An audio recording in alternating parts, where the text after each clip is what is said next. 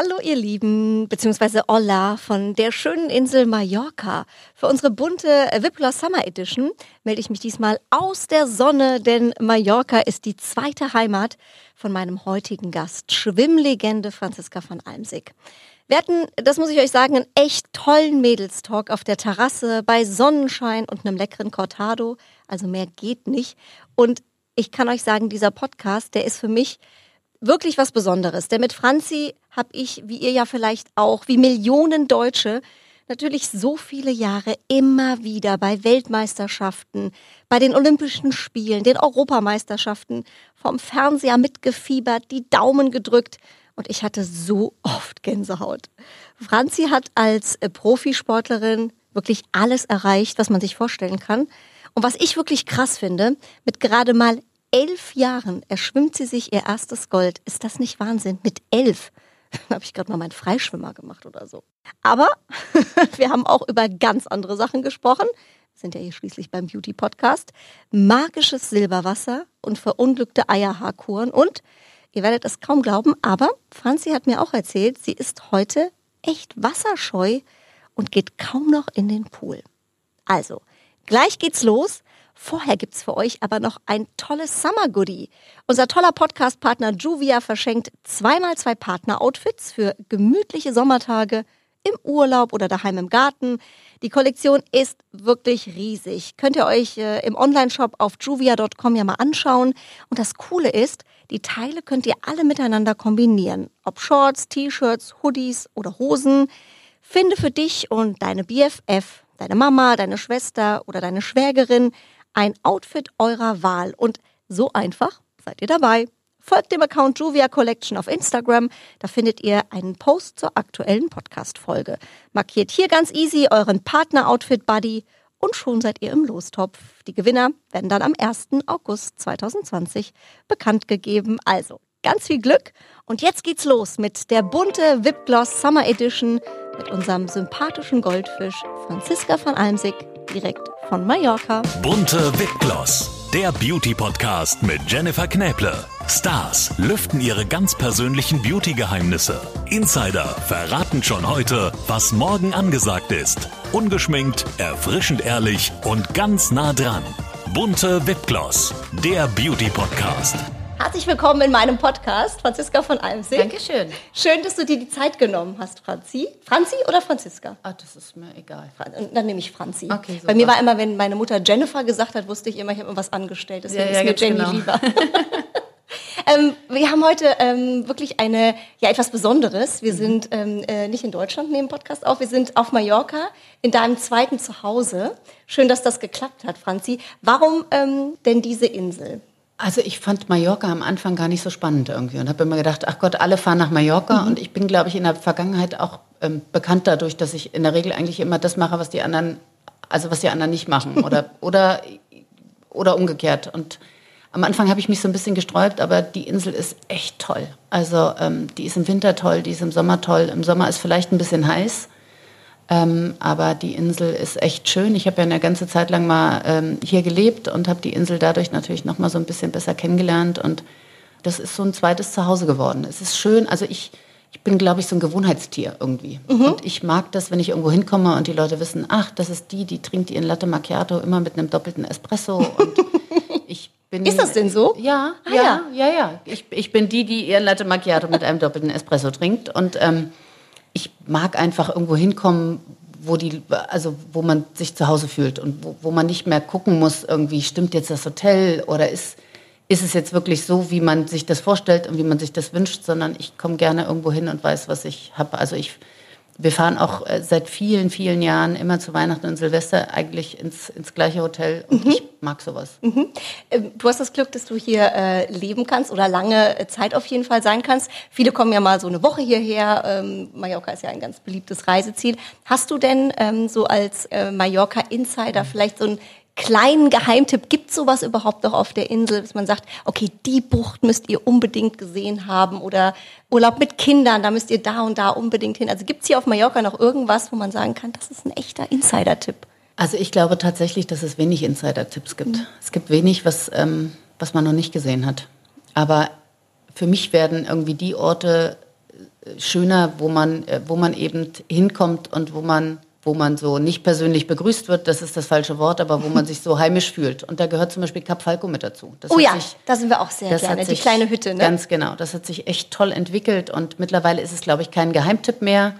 Aber das ist sowas irgendwie, wenn man da hinkommt und, und die schon wissen, man trinkt gerne irgendwie einen Sangria, dann ähm, steht der schon auf dem Tisch, ohne dass man den bestellt hat. Sowas mag ich. Das ist total toll. Da müssen wir vielleicht für die Hörer sagen, die es tatsächlich noch nicht kennen, das ist wirklich so eine kleine Hütte. Ne? Das haben ein paar deutsche genau. Jungs eine, aufgebaut. Ist eine ganz kleine, ist eine ganz kleine Bucht und da steht äh, eine ganz kleine, sieht aus wie so eine Currywurstbude irgendwie. es ist eigentlich eine Bude. Ne? Also mhm. wenn die dann so tollen frischen Fisch in der Salzkruste rausschleppen, dann denkt man immer, wo kommen die jetzt eigentlich her? Weil der Fisch irgendwie aus der Bude kommt, aber ähm, das Essen schmeckt lecker, man sitzt toll, da weht immer so ein Lüftchen irgendwie durch und es ist tatsächlich, das ist nichts, woran man vorbeigeht und, äh, und sagt, äh, ach Gott, es ist aber schön hier, sondern man muss wissen, dass man dahin will und dann dahin fahren. Also vielleicht ist es zwischen Geheimtipp und ähm, es kennen schon einige.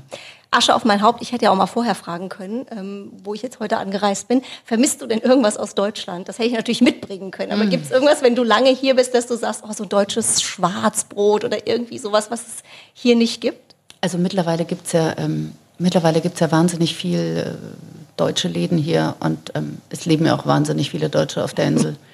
Es ist eher so, dass ich immer gedacht habe, ich könnte mein äh, Spanisch irgendwie mal aufpolieren oder könnte endlich mal lernen, äh, ein bisschen besser nicht. Spanisch zu sprechen. Aber das ist auf der Insel echt schwer, weil man, mhm.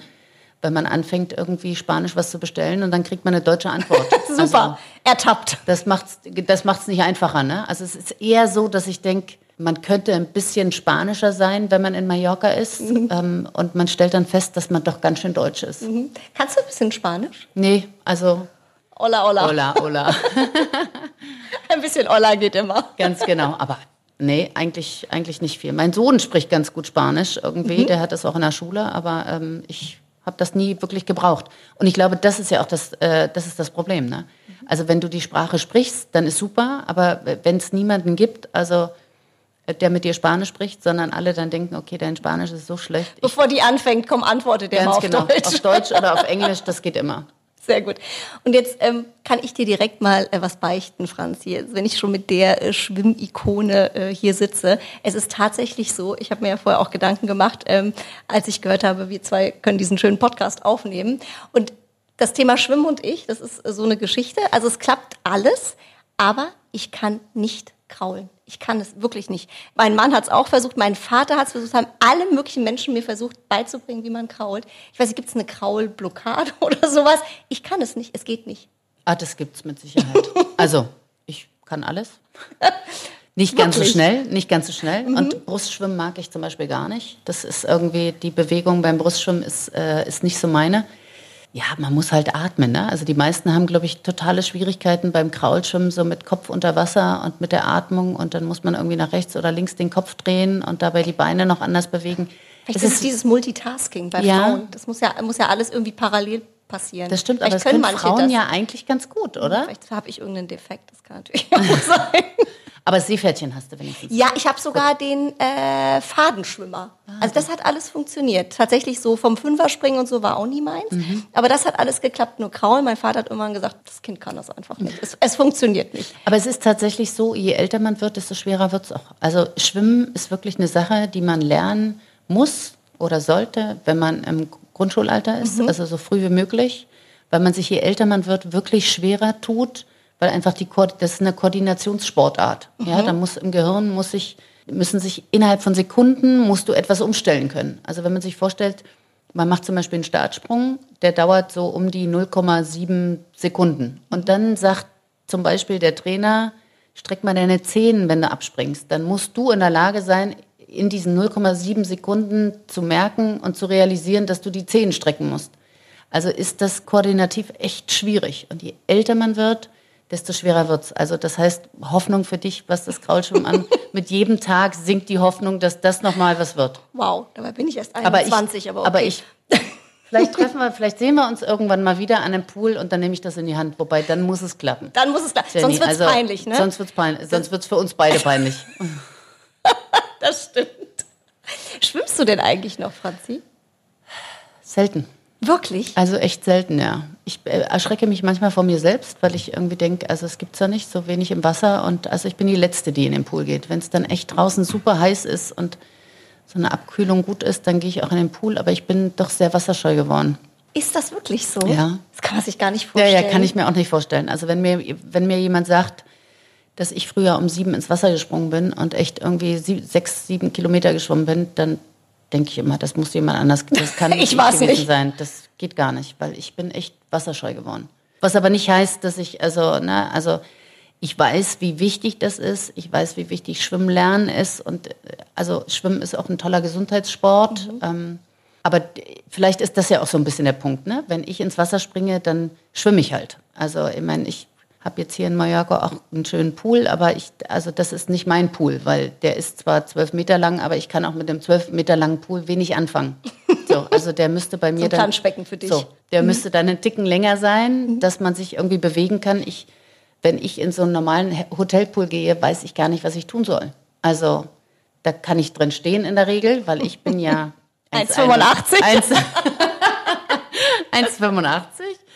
Ähm, aber ich, also auch so auf der Luftmatratze liegen, das ist alles schwer. Also so einfach nur so sein im Wasser Also ohne so planschen und so ist abhängen schwierig. ist nicht so, ist nicht so nee, deins. ist für mich schwierig. Also, hast du, sag ich mal, wenn du dann vielleicht doch noch mal alleine in den Pool gehst, ich sag mal, Kinder sind drinne, Mann schläft, hast du da nicht noch mal so ein so ein Bitzeln oder kribbelst dich da noch mal, dass du sagst, oh, ich ziehe jetzt hier mal durch? Das habe ich, wenn ich, in, wenn ich in einen großen Pool springe. Also wenn der Pool 25 oder 50 Meter groß ist, dann habe ich das Gefühl, ich kann mich bewegen. Weißt du, das ist so ein bisschen so wie, ich bin bewegungseingeschränkt in solchen Hotelpools. So, da springe ich rein und ich weiß nicht, was ich tun soll, weil ich, weil ich wahrscheinlich nicht mal eine Länge gut durchziehen kann irgendwie. Ne? So, also ich springe halt rein und bin dann auf der anderen Seite. Und ähm, das, vielleicht ist es das. Aber wenn ich in einem großen Pool bin, dann ähm, ist es schon schön. Ja, das, das tut schon auch mal gut, aber das passiert sehr selten. Das ist schön, ich fühle mich ja schon jetzt so unsportlich, das ist Wahnsinn. Also ich komme auf der anderen Seite an und bin schon am Hecheln. Das ist unfassbar. Oh Gott. Aber du hast gerade gesagt, dass wirklich Schwimmen so ein ganz körperlicher Sport ist, wo du alle Muskelgruppen äh, anspannst. Also das könnte man so als, wir sind ja ein Beauty-Podcast, auch zum Thema Ernährung, Sport, Fitness. Also das könnte man schon empfehlen als, ähm, ja ich sag mal, eine Sportart, um sich wirklich fit zu halten. Absolut. Also ich, ich glaube, das, was echt wichtig ist, dass man von Grund auf die richtige Technik lernt. Dass man es von Grund auf anständig lernt und nicht einfach nur das Seepferdchen machen äh, und sich über Wasser halten können, sondern dass man es einfach von Grund auf richtig lernt, weil es die Gesundheitssportart Nummer eins ist und weil man ähm, sich einfach, auch wenn man älter ist, damit fit halten kann. Ne? Irgendwann geht das Golfen nicht mehr, irgendwann geht das Fußballspielen äh, mit Freunden nicht mehr, irgendwann gehen viele andere Sachen nicht mehr, aber da geht das Schwimmen. Und das geht natürlich nur, wenn man es gut kann. Und gerade im Alter braucht man eine anständige Technik. Und wenn man die Technik nicht hat, weil man irgendwie zu faul war oder weil man eben die Möglichkeiten nicht hatte, dann kann man auch im hohen Alter keinen Sport mehr machen. Und deswegen sage ich immer, jeder sollte so ein bisschen daran denken, dass das für später mal eine ganz wichtige ähm, Art ist, sich noch bewegen zu können. Und ist natürlich schwierig. Also es ist schwieriger, je jünger man ist. Also einem 8-, 9-, 10-Jährigen zu erklären, dass das toll ist, wenn man das in 70 Jahren noch kann, ist natürlich blöd. Kommt so semi an. So, kommt Semi an, genau. Ähm, ich sage jetzt mal dann so Frauen in unserem Alter, ich glaube, man macht halt viel Yoga und so, ne? Das ist gerade so in, das macht man und man geht auch vielleicht weniger schwimmen.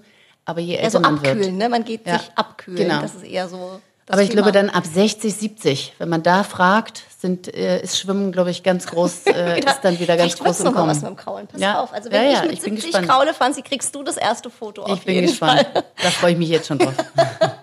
Aber du hast äh, gerade angesprochen, ein wichtiges Thema, dass man Schwimmen früh lernt. Äh, deine Stiftung, Schwimmen rettet Leben, die Franziska van Almsieg Stiftung, ähm, finde ich einen, einen ganz tollen Einsatz, den du da äh, bringst, weil du sagst, es gibt ganz, ganz viele Kinder, die einfach nicht schwimmen können Mhm. oder die nicht eine Schwimmart irgendwie beherrschen. Das willst du ändern mit, mit deiner Stiftung. Ja. Wie, wie, wie kam es dazu? Also ich glaube, es liegt auf der Hand, dass, ähm, dass ich mich natürlich irgendwie dafür einsetze, dass, ähm, dass Kinder schwimmen lernen und dass sie das richtig lernen. Und ähm, es gibt viel zu viele, die glauben, dass wenn sie Seepferdchen haben, dass sie schwimmen können. Aber Seepferdchen ist eigentlich die erste Berührung mit dem Wasser. Bei einem Seepferdchen muss man 25 Meter schwimmen, aber irgendwie. Also über Wasser bleiben und sich, wenn es geht, nicht rechts und links irgendwo festhalten. Dann springt man ins Wasser und man taucht etwas auf. Das hat aber mit Schwimmen nichts zu tun, sondern das ist der Anfang zum Schwimmen lernen. Und das vergessen viele. Wenn man sich vorstellt, dass in Deutschland jeder zweite Drittklässler nicht sicher schwimmen kann, finde ich, ist das alarmierend und etwas, worüber natürlich wenige Leute reden. Mhm. So, also es gibt wichtigere Dinge, im Moment sowieso wichtigere Dinge, einfach aufgrund auch von äh, Corona-Krise, wobei auch in der heutigen Zeit das wahnsinnig wichtig ist, denn seit März haben die Schwimmbäder zu, äh, Schwimmbäder sind geschlossen, die Schulen haben kein Schulschwimmen mehr. Einige Schwimmbäder machen jetzt auf, aber ähm, auch ungeregelt, sodass man sich irgendwie anmelden muss und in Gruppen kommen muss. Ähm, viele Schwimmkurse fallen aus. Und das eben schon seit März. Und wir sehen, was passiert. Es passieren wahnsinnig viele Badeunfälle. Ähm, eigentlich kann man jeden Tag die Zeitung aufschlagen und man sieht jeden Tag, dass wieder was passiert ist. Und deswegen ist es umso wichtiger, dass, ähm, ja, dass wir einfach mit der Stiftung dranbleiben und die Leute aufklären und sagen, Schwimmen lernen rettet Leben.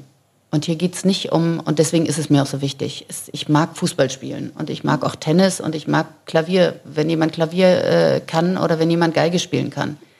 Aber es ist nicht wichtig, zumindest nicht in den ersten Lebensjahren. Aber Schwimmen lernen ist lebenswichtig. Und ich glaube, der Trend in den letzten Jahren ging immer dahin, ähm, ach Gott, mein Sohn ist jetzt in die erste Klasse gekommen und er spricht schon Englisch und äh, macht, den Chinesisch, macht die Chinesische AG mhm. Und Klavier spielt er auch ganz toll. Aber Schwimmen ist nicht dabei, mhm. weil Schwimmen nicht mehr angeboten wird in der, in der Klasse im Unterricht, sondern dann erst in der zweiten oder dritten Klasse dazukommt. Und demnach ist es wahnsinnig wichtig, schickt eure Kinder zum Schwimmunterricht ähm, und seht zu, dass sie anständig schwimmen lernen. Und es gibt Wartelisten, das weiß ich, und in vielen, ähm, viele haben auch die Möglichkeiten nicht, weil immer mehr Schwimmbäder schließen. Und ich kann nur sagen, ich bin dran, ich bin da und, und versuche mein, mein Bestmöglichstes ähm, mit der Stiftung, aber auch ähm, politisch da vielleicht einfach ein bisschen mehr Druck zu machen. Da muss sich echt was verändern in der Zukunft, weil jedes Kind, was stirbt oder jeder, mhm. jeder auch Erwachsene, der, der stirbt im Wasser, ist, glaube ich, einer zu viel. Total, absolut. Gibt es denn Schwimmunterricht, du hast eben angesprochen, gar nicht mehr als Pflichtfach in der Schule oder ist das äh, mal so, mal so? Weil ich, also ich erinnere mich, ich musste noch mhm. zum Schwimmunterricht. Es ist bundeslandabhängig mhm. tatsächlich und äh, viele fangen erst in der dritten, vierten Klasse an. Wo ich sage, in der dritten, vierten Klasse ist man acht, neun, zehn Jahre mhm. alt. Also da sollte man es eigentlich, äh, sollte man es eigentlich können. Schwimmkurse sind natürlich auch nicht ganz günstig. Also wenn man das außerhalb des äh, Schwimmunterrichts macht oder des Schulunterrichts, da muss man dafür Geld bezahlen und das in der Regel, ähm, wie gesagt, da auch ein bisschen mehr. Also es kann sich auch nicht jeder leisten. Es mhm. gibt viele Kommunen, viele Gemeinden, die die Möglichkeit gar nicht haben, weil sie keine Schwimmbäder mehr haben oder weil die Schwimmbäder 30 äh, Minuten oder eine Stunde entfernt mhm. sind. Also es gibt ganz, ganz viele Punkte, die einfach nicht passen. Und da muss man in der Zukunft gucken, dass man das ein bisschen, äh, dass man das ein bisschen geregelter macht. Und mit unserer Stiftung haben wir angefangen, in die Schulen zu gehen, weil wir gesagt haben, in der Grundschule, da kriegen wir halt jeden. Ne? Mhm. So, da haben die Mädels noch nicht Probleme und haben Bauchschmerzen mhm. und können nicht mitmachen. Und ähm, da sind alle integriert, auch, ähm, auch Kinder mit Migrationshintergrund dürfen alle noch zusammen äh, mhm. Schwimmunterricht mhm. machen. Und wir versuchen die Schulen dabei zu unterstützen, ähm, anständigen Schwimmunterricht zu geben und haben vor zehn Jahren damit angefangen und wir sind ähm, gut dabei und jedes Jahr kommen neue Kinder dazu und jedes Jahr, also das Thema hat kein Ende und wir sind auch nie fertig damit, sondern es kommen ja immer wieder Kinder nach, die auf ähm, ja die unsere Unterstützung brauchen. Also es ist viel viel zu tun. Toller Einsatz ähm, auf jeden Fall, äh, den ihr da bringt. Wenn man jetzt sagt, okay, ich kann mir das vielleicht nicht leisten, so ein so ein Kurs oder bei mir gibt's auch nichts in der Nähe, ähm, wo ich hingehen könnte. Wenn man jetzt als Eltern vielleicht sagt, auch Mensch, ich ich versuche das mal selber im Urlaub mit dem Kind. Gibt's da irgendwie Tipps, wie man wie man die Kinder früh ans Wasser gewöhnt? Gibt es da, keine Ahnung, Trockenübungen? Also ich erinnere mich, mein Vater, der hat mich immer gehalten und hat immer mal gesagt, ich lasse jetzt mal los. Dann habe ich immer geschrien, nein, bloß nicht. Und dann bin ich aber schon geschwommen. Äh, irgendwann ging das dann. Ähm, ja. Ich weiß nicht, ist das so Learning by Doing? Also im Groben, ich plädiere immer und sage, bitte, bitte tut nicht so, als würdet ihr äh, euren Kindern selbst irgendwie das Schwimmen beibringen können. Aber es ist natürlich der Anfang, ja, das mhm. ist natürlich gut. Ich glaube, das, was als Elternteil total wichtig ist, ist, ähm, keine Angst zu machen vor dem Wasser und trotz allem aber auch auf die Gefahren des Wassers hinzuweisen. Mhm. Also Wasser ist durchaus schön und abkühlend und ähm, man kann ganz viel Spaß damit haben, aber auf der anderen Seite ist natürlich auch ähm, gefährlich. Also wenn jemand, der nicht schwimmen kann, zu tief ins Wasser geht mhm. oder da ins Wasser geht, wo ähm, ähm Strudel sind oder wo einfach eine Strömung ist, das wäre jetzt irgendwie nicht so empfehlenswert. Ansonsten als Elternteil immer mit dabei sein. Ich glaube, das ist ganz, ganz wichtig. Ja, wenn Kinder wirklich so das erste Mal mit Wasser in Berührung kommen, ähm, einfach nebenan stehen, dabei sein. Denn wenn etwas passiert, geht das ganz schnell. Ja. Das ist also nicht ein Unfall und dann schreit jemand und dann wird man aufmerksam und so, sondern wenn, besonders wenn ein Kind ertrinkt, dann geht es unter und dann ist es weg. Da liest also, man ja auch immer wieder, ne? Ganz in so genau. Hotelpools, irgendwie ganz genau. mal eine Minute nicht äh, Ganz gesehen, leise, zack, ganz weg. ruhig und äh, ganz schnell unten auf dem mhm. Grund und dann, äh, und dann war es das. Und ansonsten wirklich ans Wasser ranführen, so ein paar Sachen, ich meine, da kann man alles machen und man kann sich das als Elternteil sicherlich auch selbst mhm. ausprobieren, aber bitte, bitte nicht denken, dass das ähm, Ersatz dafür ist, äh, und man sich das Geld spart für einen, mhm. für einen Schwimmkurs oder dann eben sagt irgendwie, mein Kind kann schwimmen, äh, nur weil man im Urlaub mal, mal ähm, ein bisschen geplanscht hat. Ein bisschen geplanscht hat, ganz genau. W wann haben deine äh, Kinder im Schwimmen gelernt? In welchem Alter? Weißt Gott, du das noch? Ja, so früh, so früh wie möglich. Also ähm, beide können es mittlerweile ganz gut. Beim Kleinen, äh, der jetzt sieben ist, muss ich, da muss ich noch ein bisschen hinterher sein. Da gefällt mir so die, die Schwimmart noch nicht richtig. er ist wahnsinnig gerne im Wasser, aber macht natürlich alles viel lieber als, äh, als, anständ so der als anständig typ zu schwimmen. Jenny, so, so, so rumhängen, ganz genau, springen, tauchen, ja. tauchen und irgendwie hoch runter. Also, ähm, aber so früh wie möglich. Also ich bin da natürlich total hinterher, weil ich mhm. sage, ich kann nicht eine Stiftung haben und mich ähm, da irgendwie täglich für einsetzen. Und dann sind meine Kinder diejenigen, die irgendwie ähm, nicht schwimmen können. Und sagen die auch, Mama, du bist so streng. Ja, ja, total. Also ich glaube, mit dir schwimmen ist jetzt auch nicht so easy, kann nee, ich mir vorstellen. Mit mir schwimmt auch keiner gerne. Also wenn ich, wenn ich in Richtung Pool gehe, dann heißt das eh schon was, weil meine Kinder schon auch wissen, mhm. dass ich ähm, jetzt nicht so die, irgendwie nicht mehr so die mhm. Wasserratte bin. Aber wenn ich dann im Pool bin, dann, also mit mir will keiner tauchen. Gehen alle komischerweise rein. So, dann gehen alle raus. Es verlassen alle den Pool, weil mit mir will keiner schwimmen, mit mir will keiner tauchen. Also den Pool habe ich dann meistens für mich alleine.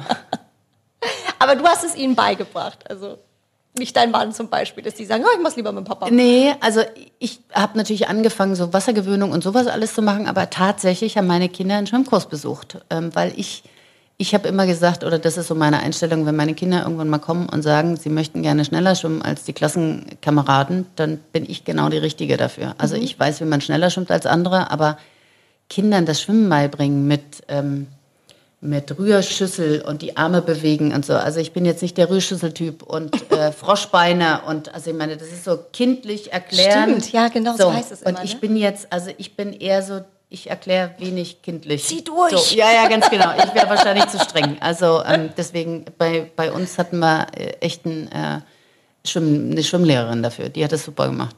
Manchmal muss man ja auch was auslagern. Das ist ja bei Kindern auch oft so. Ne? Die wollen ja so von den Eltern annehmen. Ist ja auch eher schwierig. Ja, ja ganz Und wenn genau. jemand extern macht, ist ganz das ja manchmal genau. auch gar nicht so ganz verkehrt. Genau. Ne? Ähm, Franzi, wir haben ja eben beide schon festgestellt, wir sind beide 1,85. Wir sind auch ungefähr eine Generation. Aber man muss jetzt tatsächlich mal überlegen, äh, wenn wir jetzt mal äh, 26 Jahre zurückgehen. Wir haben ja auch viele Hörer äh, im Podcast, die sind wahrscheinlich noch nicht mal 26. Mhm. Ähm, deswegen müssen wir das nochmal so ein bisschen Revue passieren lassen oder nochmal zurückschwimmen, um es äh, so zu sagen.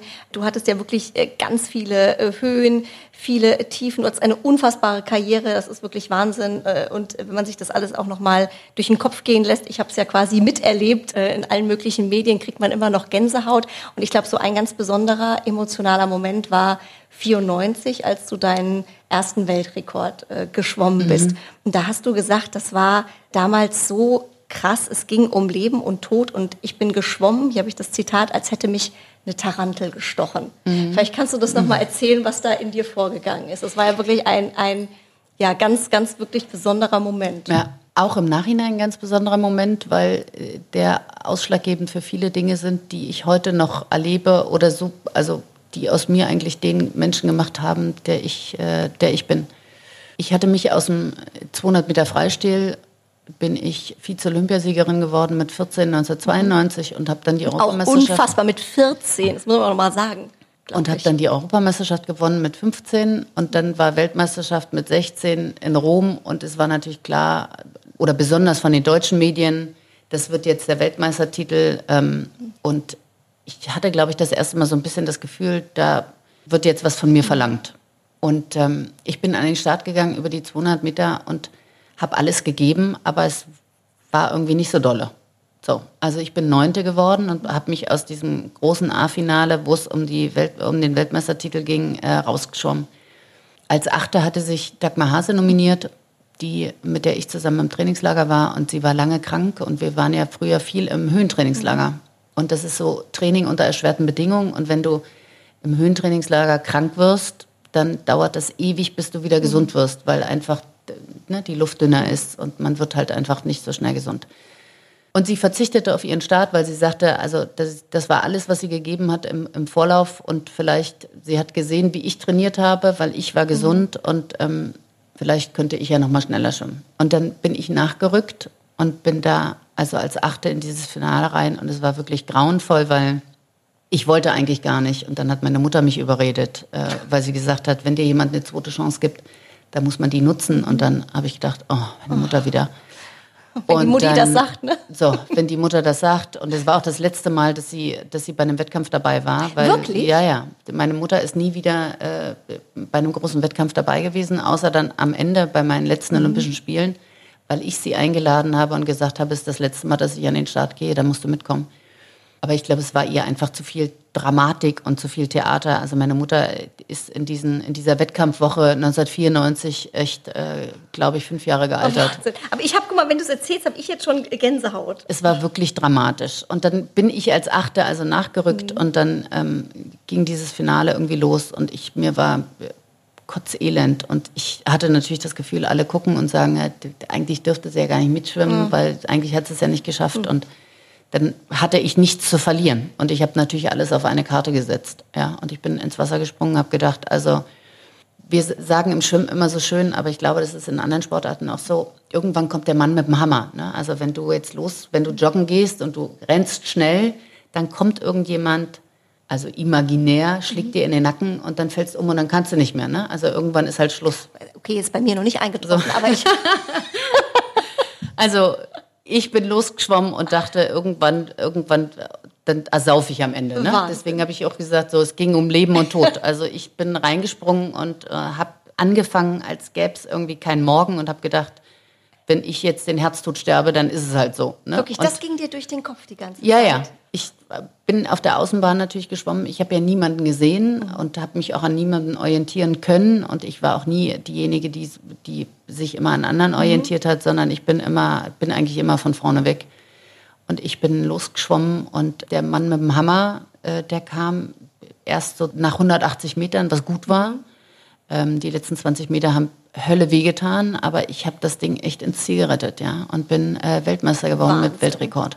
Und was ich eingangs meinte mit diesem, das prägt mich heute noch. Es gibt für mich heute keine Situation, die nicht lösbar ist und die mhm. nicht, also die nicht änderbar ist.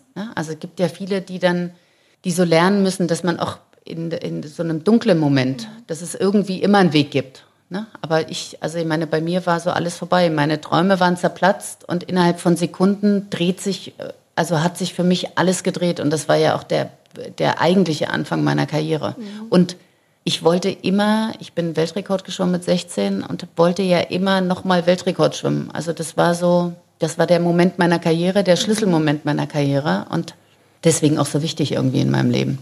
Wahnsinn.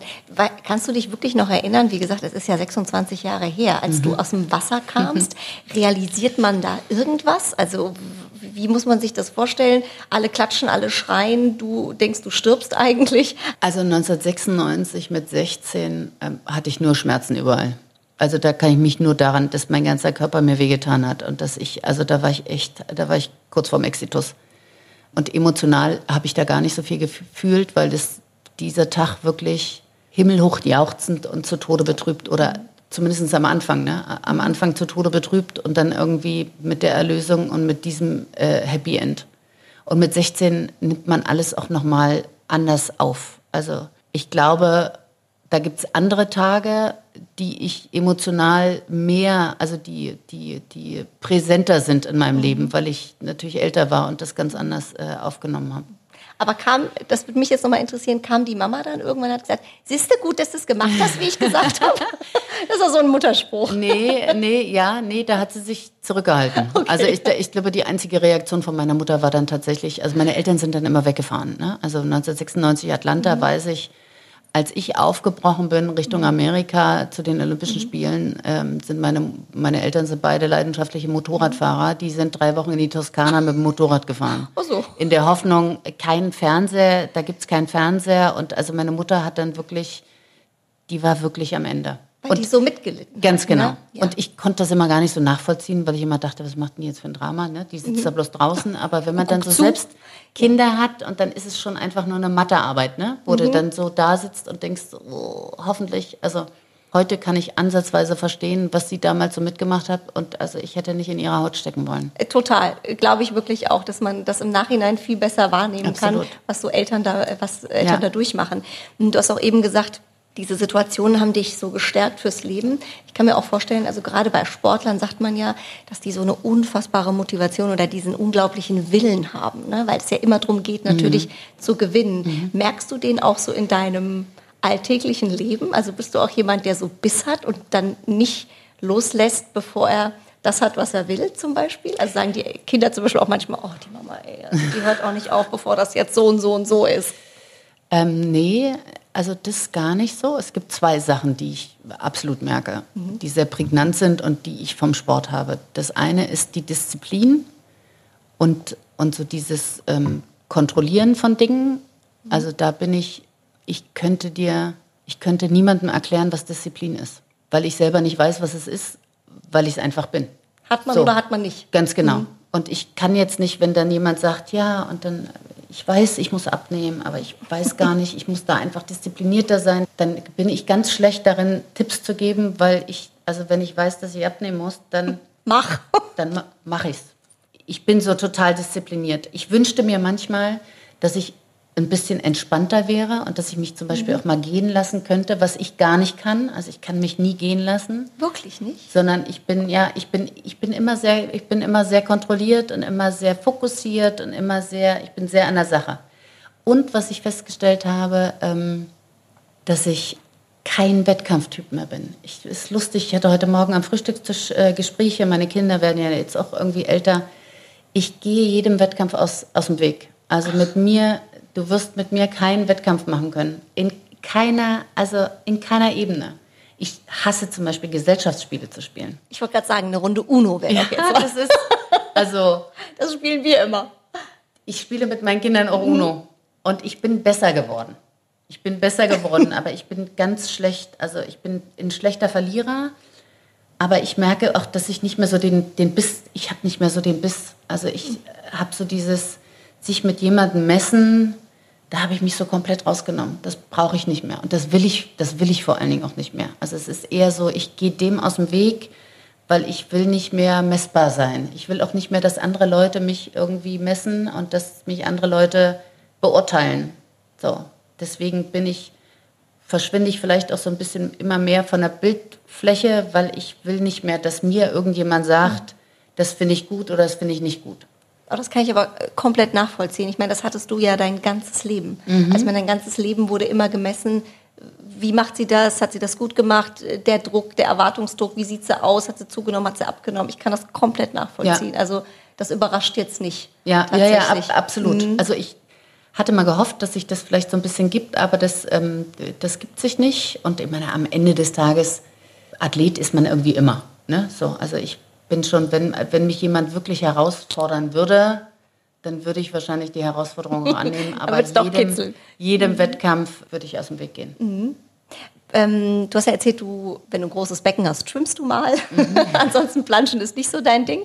Ähm, bei Beauty Podcast haben wir ähm, natürlich auch immer mal so kleine Tipps für unsere Hörerinnen. Gibt es denn so ein Workout, wo du sagst, auch gerade jetzt so für den Sommer, das kann man super integrieren, das geht, keine Ahnung, eine Viertelstunde, das mache ich jeden Tag. Also ich meine, du sitzt ja vor mir, äh, da ist ja also nur Muskeln, kein Röllchen, nichts. Ja, ja. Ähm, also es, Entschuldigung, ich sehe es jetzt genau, ähm, dass man sagt, also äh, damit kommt ihr super durch Mhm. den Sommer. Also ich glaube tatsächlich, ich meine, jeder hat ja so andere Präferenzen ähm, und andere Vorlieben. Ich mache ganz viel mit dem eigenen Körpergewicht. Also ich brauche gar nicht so viel ähm, Klimbim drumherum. Und ich glaube, es ist die Regelmäßigkeit. Also man muss jetzt nicht jeden Tag Sport machen, aber wenn man sich das einfach so regelmäßig legt und wenn man sich regelmäßig irgendwie dafür Zeit nimmt, dann bringt das so ganz viel. Und Sport nur so, weiß ich nicht, ich gucke mal, wann ich Zeit habe und dann baue ich das irgendwie mit ein. Also für mich ist gerade irgendwie so Sport und Bewegung ist mittlerweile eher was für den Kopf. Also ich mhm. brauche das gar nicht so für mein Äußeres, sondern ich brauche das unheimlich, um im Kopf so frei zu werden, um mich zu entspannen. Also wenn mir zum Beispiel irgendwas auf den Geist geht, dann muss ich mich bewegen und dann, mhm. ähm, und dann mache ich Sport. Und als Tipp, also manchmal ist so, weiß ich nicht, früher musste ich auch immer schmunzeln, wenn so jemand gesagt hat, ich mache Gymnastik oder ich mache Stretching. Aber das ist wahnsinnig. Telegym. Ja. Aber das ist echt wichtig, ja. Also ich, ich musste auch lernen, dass Sport ist nicht immer nur, dass man schwitzt wie so ein Affe und mhm. dass man so ausgelaugt ist, sondern Sport ist einfach Bewegung. Und da muss man nicht, also man muss nicht immer aufs, aufs, aufs Äußere gehen, sondern es geht einfach nur darum, sich zu bewegen und geschmeidig zu bleiben und beweglich zu bleiben, ja. Und wenn man das, und wenn man das schafft, dann ist man echt ein Stück weiter. Mhm. machst du da so eine Mischung aus Cardio? Ich habe jetzt ganz viel gelesen, dass Krafttraining im Moment so der ja, das, also Krafttraining mache ich, mach ich, ich mhm. sehe ich seh so aus. Das Schlimme ist bei mir, Muskeln erinnern sich ja. Mhm. Das heißt, also was mal da war, das, das ist, ist ganz schnell. Satz. Ja, ja, doch. Muskeln, also kann man jeden Sportwissenschaftler fragen, Muskeln erinnern sich und wenn mal, es ist ja, wenn man, wenn man sich das anguckt und jemand, der noch nie Muskeln hatte, braucht lange, um Muskeln aufzubauen. Mhm. Da musst du halt ackern und musst halt trainieren und wenn du mhm. Muskeln mhm. hast, so. Aber wenn daneben jemand ist, der schon mal Muskulatur hatte, der braucht eine Woche und dann kommt das alles wieder. Oh mein Gott, das ist eine Hoffnung. Und ich habe früher viel Sport gemacht, jetzt mache ich gar nichts mehr. Aber das ist jetzt mein ist, Highlight ja, auf jeden Fall ja. schon mal du wirst, super. Du wirst an mich, du wirst Guck an mich mal. denken. Und jetzt ist es zum Beispiel bei mir auch so. Ich meine, ich sah ja früher noch schlimmer aus und hatte ja noch viel mehr Arm und so. Und ich versuche ja auch weniger Arm zu haben, weil das natürlich mittlerweile stört mich das. Wenn ich mich so zurückerinnere, kann ich mich daran erinnern, ich habe immer, äh, meine Zeit war ja auch die Zeit von Steffi Graf mhm. und Steffi hatte in vielen Interviews immer gesagt, sie hasst ihre Muskeln. Und da war ich wow. 16, 17, 18 und habe immer gesagt, ich finde das mega, das ist doch, ich meine, das ist doch gerade cool, ja? Ja. Und je älter man wird, stellt man dann fest, naja, so viel Muskulatur ist halt irgendwie auch blöd. Ne? Also mich stören meine Arme und meine Schultern auch manchmal, weil ich, sagen wir mal, von der Kleidergröße natürlich immer ein, zwei Nummern größer brauche in der Schulter und dann muss ich mir einen Gürtel drum machen, irgendwie in der Hüfte, weil weil ich einfach in der Schulter viel breiter bin. Und wenn ich jetzt zu viel Krafttraining mache, dann explodiere ich oben und dann kriege ich, also dann wäre ich einfach zu, zu muskulös. Und dann merke ich das an, wenn ich Blusen habe, merke ich das und, da, und das mag ich überhaupt nicht. Aber Franzi, wenn ich dir eins sagen darf, also freu dich darüber. Ich habe neulich wieder äh, gelesen, die größte Schwachstelle und äh, äh, Problemzone bei uns Frauen ist gar nicht der Po oder die Oberschenkel. Wir Frauen haben ja immer irgendwas wie es ist, ist es verkehrt, sondern der Oberarm. Und ich sage dir eins, ich musste mal, als ich angefangen habe bei RTL zu arbeiten, gab es einen Beitrag, der hieß, das weiß ich noch, wenn es beim Winken wabbelt. Mhm. Und da brauchten die Themenbilder. und dann wurden alle Mädels ins Studio geschickt und mussten einmal in der Close-Aufnahme wabbeln. Und ich dachte, wie schrecklich. Ich fand das so schlimm. Und danach habe ich gedacht, oh Gott. Und es war bei allen Mädels das Gleiche. Also deswegen, also wenn die Muskeln explodieren, ich würde sofort tauschen. Aber es ist ja, wie es ist im Leben immer. Ne? Das, was man hat, will man irgendwie anders haben. Es ist so, wie es umgekehrt. ist. Wobei ich ja jetzt festgestellt habe, dass ähm, je älter man wird, und jetzt mhm. ähm, muss man ja einfach sagen, ich bin ja jetzt auch schon 42. Meine Kinder kommen jetzt und finden meine Haut so schön weich. Das finde ich ja ganz furchtbar. Furchtbar, das warum? Ja, das ist ja so, das ist ja so eine Hormonnummer. Ich Ach glaube, so. wir Frauen, je älter wir werden, desto, desto weicher Ich habe auch immer man, gedacht, so wie Babyhaut, ja, das ist doch schön. Aber man wird... das noch gar nicht mit dem Alter man, in Verbindung gebracht. Will man jetzt weich werden? Also ich will jetzt nicht weich werden. So also so ledrig will ich auch nicht werden, aber, aber weich ist so. Und ich komme dann, oh, bist du schön weich? Aus. Da sind wir eigentlich schon beim Thema Beauty. Mhm. Oh, ist mein Thema. Ist freust du dich schon ganz besonders drauf? Bin schon ganz nervös. wir haben tatsächlich immer so äh, von unseren Gästen den persönlichen Beauty-Tipp äh, für unsere Hörerinnen. Ähm, das kann alles sein. Von, keine Ahnung, ich schminke mich ähm, auf jeden Fall immer ab oder ich knall mir jeden Tag eine Maske drauf oder ich schlafe nur noch mit Gurken. Gibt es irgendwas, irgendein Ritual, das du auch hast? Ein Ritual. Also abschminken tue ich mich auch immer. Mhm. Also das ist das hat man da gelernt, ich, ne? Ja, da kann Immer ich, abschminken. Genau, immer abschminken und immer Zähne putzen. Also da kann ich, ich weiß gar nicht, was meine Eltern, was mir mal passiert ist früher. Ich habe öfter mal drüber nachgedacht, aber da kann ich ja in welchem Zustand auch immer nach Hause kommen, todmüde, was auch immer, abschminken und Zähne putzen. Muss sein. Ohne das geht's gar nicht. Ansonsten bin ich ja, ich bin ja so ein, ähm, lustigerweise irgendwie, ich bin, als Sportler ist man das vielleicht. Ich bin so ein, so Beauty-Profi bin ich ja so gar nicht. Also ich habe immer gedacht, dass das so im Alter kommt, aber ich tue mich mit vielen Dingen echt schwer. Also ich habe keine anständige Gesichtscreme. ich war, glaube ich, zweimal bei der Kosmetik äh, bisher. Ich bin da so Und dann ganz. siehst du so aus. Wow. Ja, ich bin da, äh, ja, ich habe da, also wenn mir jemand, im, wenn ich, wenn ich das immer so verfolge bei anderen mit irgendwelchen Sachen, die die alles machen. ausprobieren und ich habe so Pigmentstörungen im Gesicht, ja, so von meiner letzten Schwangerschaft habe ich so dunkle Flecken irgendwie im Gesicht und ich, jedes Jahr denke ich irgendwie, das muss ich mal angehen, aber wenn ich darüber nachdenke, dass mir irgendjemand durchs Gesicht lasert und was ist denn, wenn der sich mal verlasert? Oder Das was wär ist, wenn tendenziell der- doof. Da- Und ich meine, das ist ja das Gesicht. Ne? Ja. So, also ich, Aber da kann ich dir einen Tipp geben. Mhm. Ich hatte das auch. Ich hatte ganz äh, starke Pigmentstörungen hier an der Seite. Auch in der Sonne immer Mhm. natürlich ganz schlimm dann. Und ich habe eine Creme gefunden, die hat ganz viel Vitamin C. und die brauche ich. Und die habe ich, sag ich dir nachher Mhm. mal, und die habe ich einfach ganz, also wirklich eine ganz normale Gesichtscreme. Und irgendwann sagten die ähm, auch in der Maske dann immer zu mir, sag mal, die sind total gut geworden, deine Pigmentflecken, was hast du denn gemacht? Ich sag, gar nichts. Ja, hast du eine andere Creme? Und dann habe ich irgendwann erzählt, ich habe eine Creme, die hat richtig viel Vitamin C. Und dann habe ich gesagt, das passt. Das wirkt nämlich total gegen Pigmentstörungen. Ah, das ist super. Die, Guck mal, jetzt hast da du auch mal- was da gelernt braucht- heute. Da habe ich auch was gelernt. Da, das das brauche ich, weil ich, ich bin da echt, also ich, und so einen richtigen Beauty-Tipp, also ich mache keine Masken, ich mache, ähm, was, ich, was ich ganz gern mal mache, ist so ähm, Silberwasser. Aha, das kenne ich gar nicht. Silberwasser gibt es so beim Homöopathen. Damit, ähm, das benutze ich oft so als, Mhm. Wo- äh, auch als für die Creme. Haut, oder? Auch für die Haut, nur, nur für die Haut. Damit mache ich aber alles. Was macht es? Auch wenn mein Hund mal äh, Probleme hat mit der Haut, dann kriegt der auch, dann kriegt der auch Silberwasser. Das kriegt, das kriegt man in der Apotheke beim, beim Dings. Das ist einfach nur Silberwasser. Ich könnte jetzt gar nicht sagen, wie das, äh, wie das hergestellt wird. Ist das wie so ein Gesichtswasser dann? Also Ja, so das ein- ist so ein einfach Toner? nur, genau, das ist wie so ein Toner, das ist wie so ein, das ist Wasser, was irgendwie, weiß ich nicht, da Silberwasser. Ich, Silberwasser. Silberwasser Gut. halt. Du, das Genau. werde ich nachher auf jeden Fall sofort googeln. Ja, Silberwasser. google, google das mal. Das ist, e- das ist echt super. Also auch wenn man sich so mal geschnitten hat Mhm. oder, oder, oder dann kann man das auch und dann heilt die Haut ein bisschen besser. Das ist ja ein Alleskönner quasi. Ja, ja, das ist, das ist echt super. Das ist echt super. Ah, also das, das benutze ich oft, weil ich, wie gesagt, so mit Cremes und so habe ich es ja auch nicht so. Sehr gut. Wie ist denn das eigentlich, wenn du hast ja drei Männer zu Hause? Mhm. Bist du dann auch zackig im Bad? Also kannst du bei denen mithalten? Oder sagst du schon dann, also wenn ich mich, wenn ich mich da mal zurecht mache oder wenn wir mal, keine Ahnung, schön ausgehen oder sowas, ihr Jungs jetzt äh, Füße stillhalten, Mutti braucht noch ein bisschen. Ich glaube, es geht bei mir relativ schnell, weil ich, ähm, weil ich, ja, wie Mhm. Nur das Silberwasser man? nehmen? Naja, nur das Silberwasser nehme.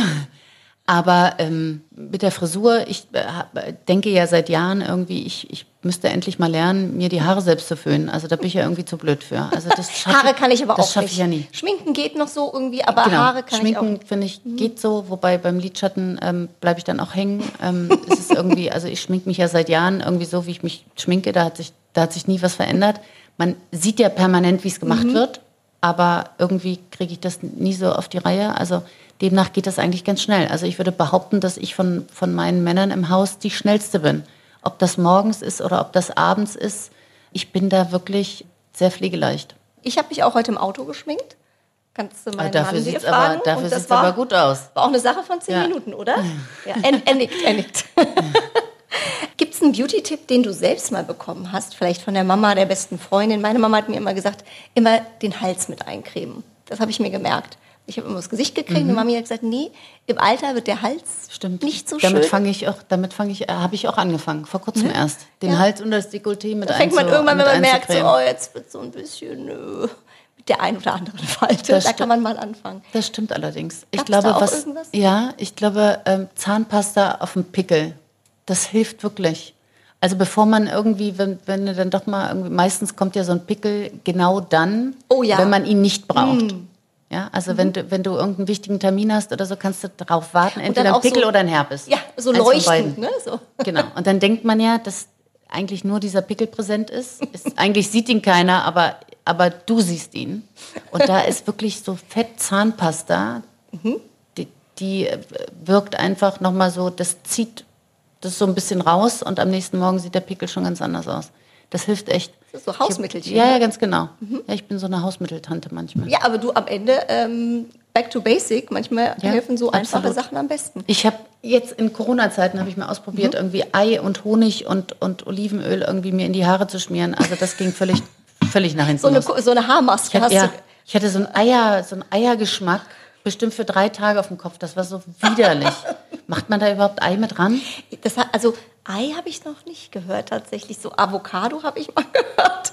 Ich habe mir mal ähm, meine Beauty-Sünde mal als Teenie, Hauptsache in die Sonne. Gott, das haben wir, glaube ich, alle Und gemacht. Zitrone oder so, ne? Ich habe mir Olivenöl auf den ganzen Körper geschmiert, weil das hat ja so richtig gebrutzelt.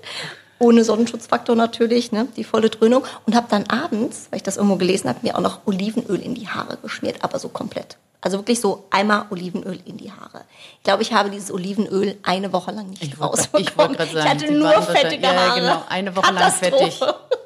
Das glaube ich. Also ich kann den Eierduft Ja, diese, nachvollziehen. Diese Eiernummer, also ich glaube, das war echt, zumindest an die Panne, äh, an die ich mich jetzt so zurückerinnern kann, das war ekelhaft, weil ich kann, ich mag Ei echt gern.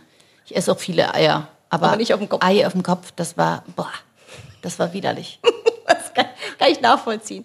Also Eier lieber in der Pfanne, da sind Das wir beim stimmt. Thema Ernährung. Hier so schön auf Mallorca, also ich könnte ja hier den ganzen Tag Tapas in mich reinfuttern und Paella. Gibt es auch irgendwas, wo du sagst, oh, das ist so mein spanisches Lieblingsgericht? Nee, eigentlich nicht. Nee. Eigentlich nicht. Aber da bin ich auch, da bin ich zum Beispiel auch zu kontrolliert. Also was ich gerne mag, sind echt so, ich bin so Kaffeekuchen, so eine Kaffeekuchentante. Mhm. Ich weiß gar nicht, wo, woher ich das hab. Ich habe jetzt nicht wirklich viel Zeit mit meiner Oma verbracht. Mhm. Von, von denen könnte man es ja eigentlich haben. Ne? Aber ich finde so, wenn, die, wenn der Zeiger so auf 16 Uhr rutscht, dann denke ich so, Was Süßes. ein Stückchen Kuchen, ein Kaffee dazu. So. Das, das haben wir auch, also mein Mann und ich auch. Wenn wir im Urlaub sind, sagen wir immer, oh, jetzt so ein Kaffee und was Süßes. Ja, das, das liebe ich ja. Also und dafür kann ich echt weglassen. Ne? Also ich brauche dann, also wenn wenn ich die Wahl hätte zwischen Kaffeekuchen um 16 Uhr und Mittagessen, würde ich sagen, okay, lass mal Mittag weg, damit dann auch ähm, schön, ähm, also ich liebe ja gefüllte Streuselschnecken mit Pudding. Wow. Kriegt man sehr selten, aber das ist ja mein Highlight.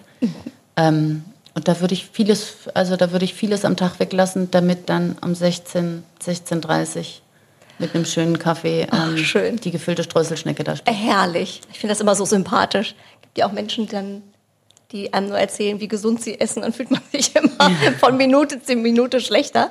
Ähm, aber generell, wie ernährst du dich oder ihr euch hier äh, zu Hause, also deine Familie, sagt ihr schon so, also gesunde Ernährung ist so die Basis, am Wochenende wird mal vielleicht gecheatet oder ähm, Nee, so also der, ich mache mir da, Verhältnis? ich mache mir da gar nicht, ehrlich gesagt, gar nicht so viel Ge- Gedanken drum. Ich meine, ich mache schon viel Sport, Mhm. ja, das fängt sicherlich das eine oder andere auf, aber ich gucke auch, dass wir viel Gemüse essen und sowas, aber ob ich, ob ich cheate oder nicht, das merke ich gar nicht. Also ich esse das, worauf ich Lust habe und wenn es, wenn ich mal zu viel gegessen oder getrunken habe, dann muss ich zwei Tage einfach mal ein bisschen was weglassen.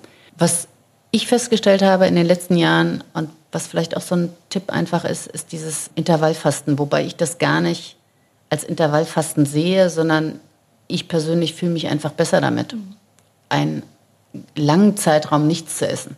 Und wenn man das nur zwei Tage in der Woche macht, dann ist das echt sehr angenehm. Also ich finde, man fühlt sich vom Körper her viel, viel besser.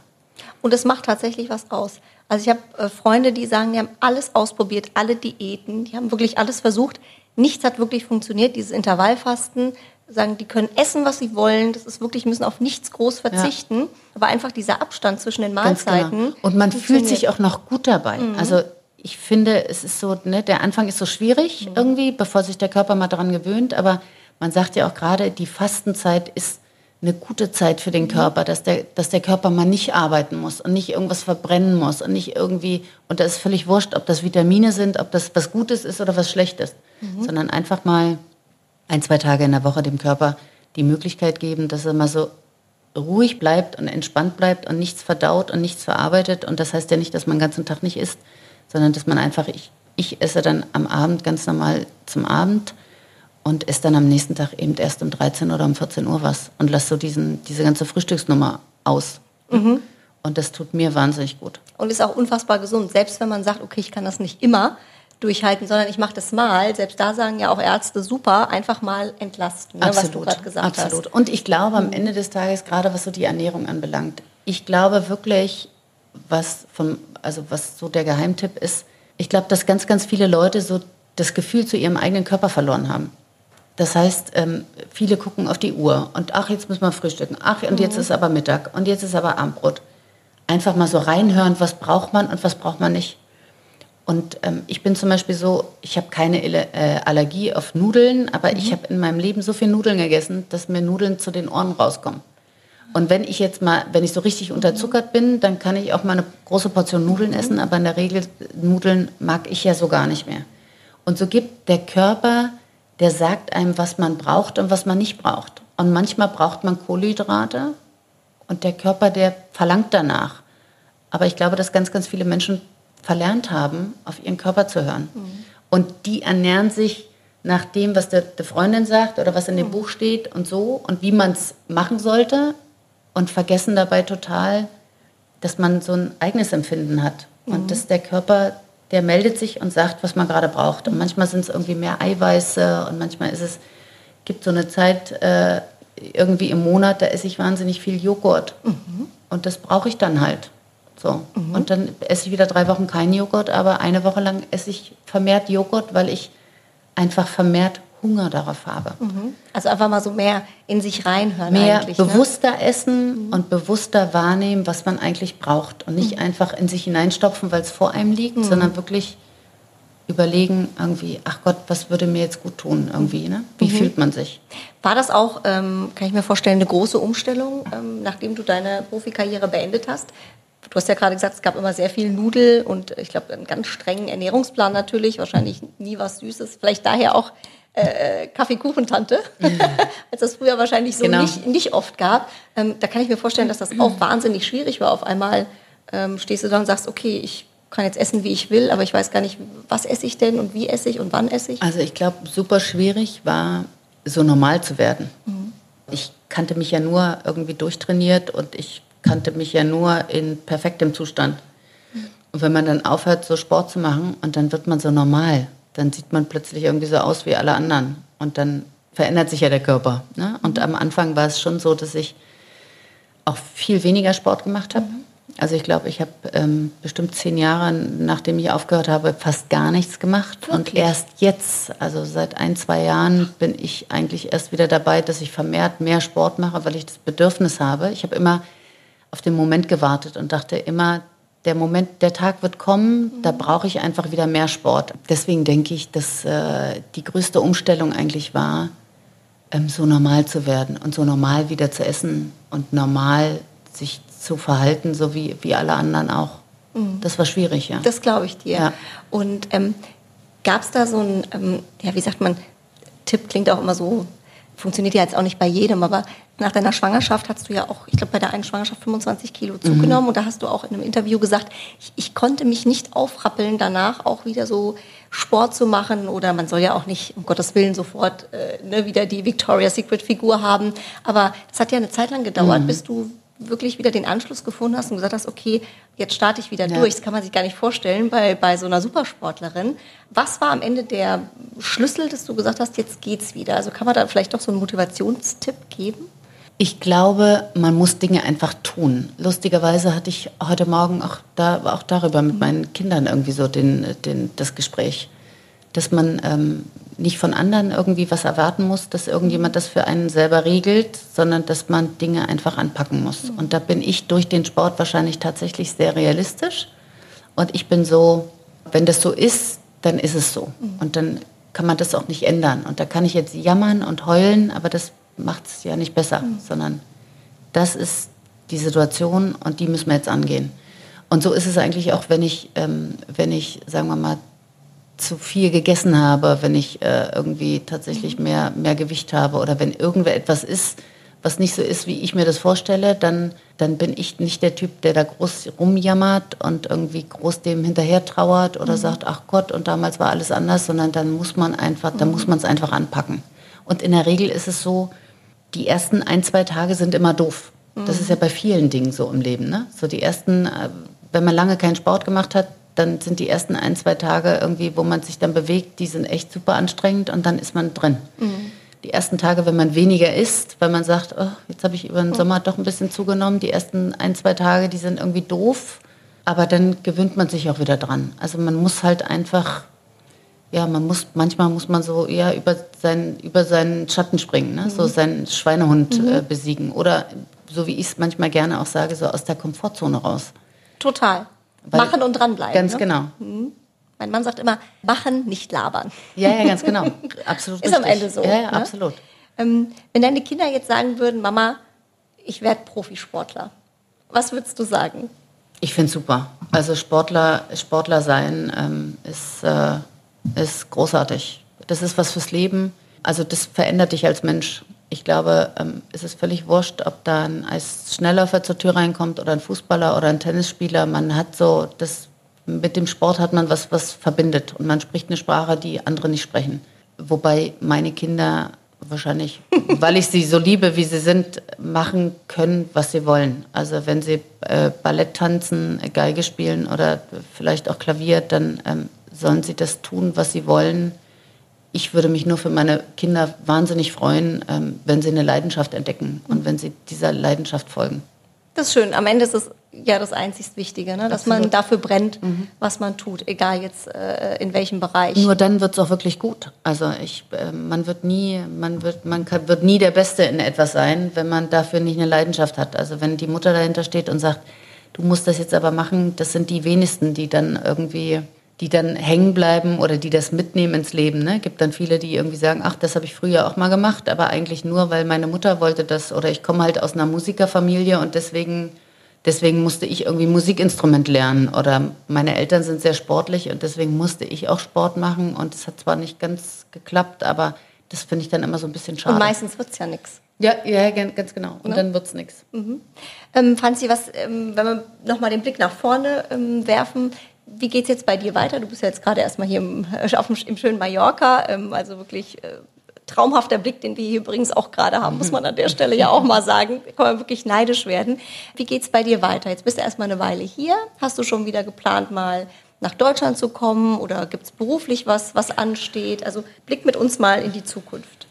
Ich bin ja, äh, also vom Grund her bin ich so ein Typ, der nicht weiß, was morgen kommt und ich will es auch gar nicht wissen. Also ich weiß natürlich, was morgen ist, aber ich bin äh, sehr chaotisch, sehr äh, ungeplant, sehr, ähm, sehr, ich kann auch sehr spontan sein.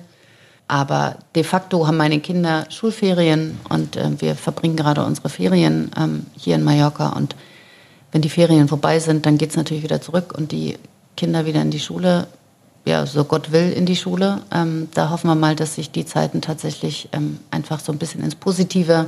Homeschooling ist schon auch nicht so ohne gewesen. Ah, es war schon, ne? es war schon eine große Herausforderung, ja. Und vor allen Dingen, also Hut ab und großes Kompliment an alle, an alle Mütter da draußen, die ähm, ein, zwei, drei, vier, fünf Kinder zu Hause haben. Und äh, am Ende ist, glaube ich, viel an den Müttern hängen geblieben. Wobei wollen wir die alleinerziehenden Väter oder die, die Väter mal nicht ähm, irgendwie vergessen. Aber das ist schon, das war schon echt eine Nummer. Total. Ich glaube, es war eine große Chance. Ich habe gesehen, dass sich meine Kinder echt weiterentwickelt haben, auch in der Zeit. Das mhm. war eine schöne Zeit, mal so alle zu Hause zu haben. Und das war schon nicht verkehrt, aber so ein bisschen Alltag wäre schon echt schön. Und vor allen Dingen, dass man sich dann auch als Frau, als nicht nur als Mutter, sondern auch als mhm. Frau mal wieder so ein bisschen sich selbst widmen kann. Ne? Also ich glaube, dass die Corona-Zeit doch so eine Zeit war, in der so Familie im Vordergrund stand und ähm, in der man sich viel so um andere bemüht hat. Ähm, ich glaube, dass es da vielen da draußen auch ähnlich ging.